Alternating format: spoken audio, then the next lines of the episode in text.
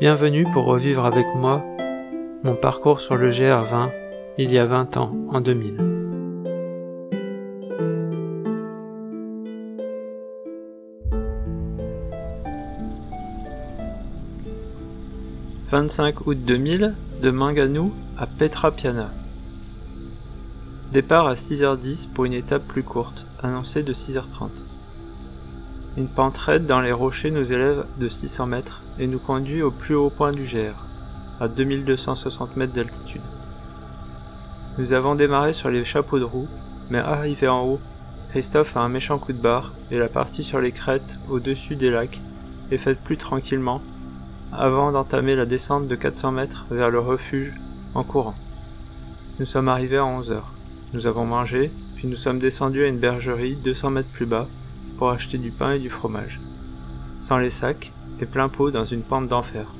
14 minutes pour descendre, 16 minutes pour remonter. Un petit footing intéressant pour se mettre en jambe.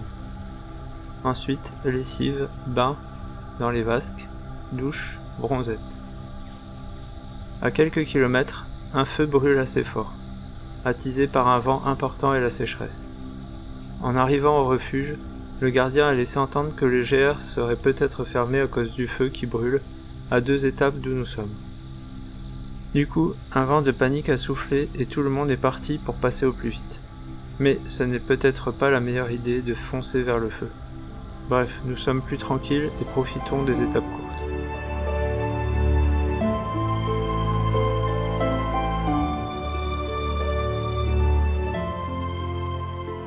Comme indiqué, c'est une étape euh, beaucoup plus courte euh, en temps et en distance puisqu'elle fait moins de 10 km avec euh, un passage intéressant sur les crêtes avec des vues sur les lacs et le passage par le sommet du, GR.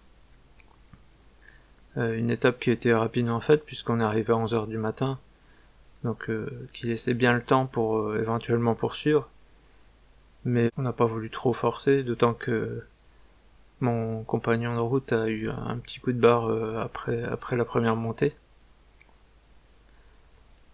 Par contre, euh, comme euh, on croise des gens qui viennent du sud et que et qu'on a eu l'information qu'il y a eu un feu qui s'est déclaré au niveau du GR qu'on va croiser plus tard.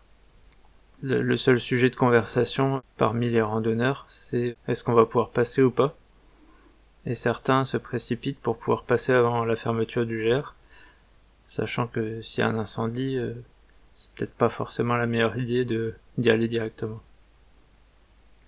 Donc pour notre part, on, on continue tranquillement, sans trop sans trop s'inquiéter pour le moment.